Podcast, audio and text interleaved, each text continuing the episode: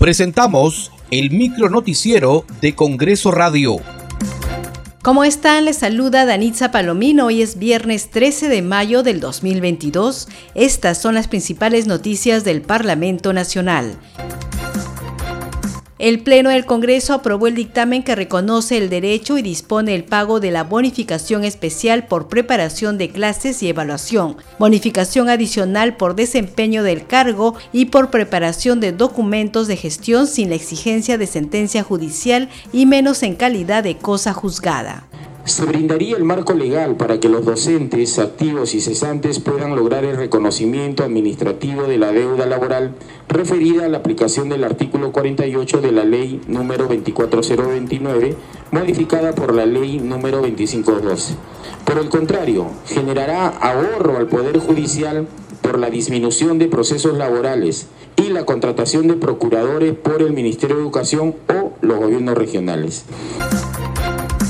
El Pleno del Congreso interpeló al jefe del gabinete ministerial Aníbal Torres y a los ministros de Energía y Minas Carlos Palacios y de Trabajo y Promoción del Empleo Betsy Chávez.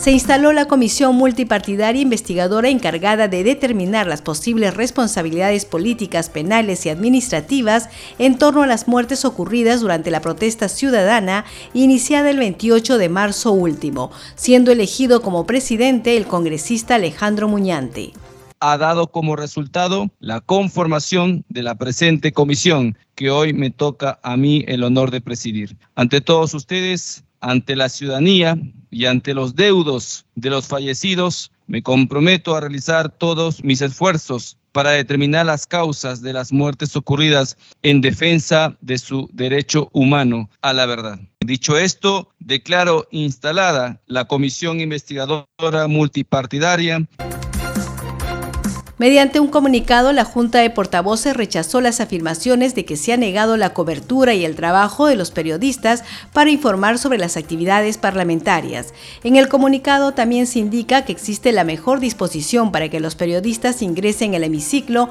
en cuanto se tenga el informe del Instituto de Defensa Civil. Finalmente se precisa que la sala de cronistas se reabrirá el 31 de mayo.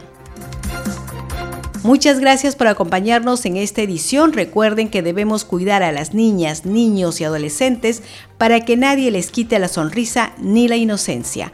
Nos reencontramos el lunes.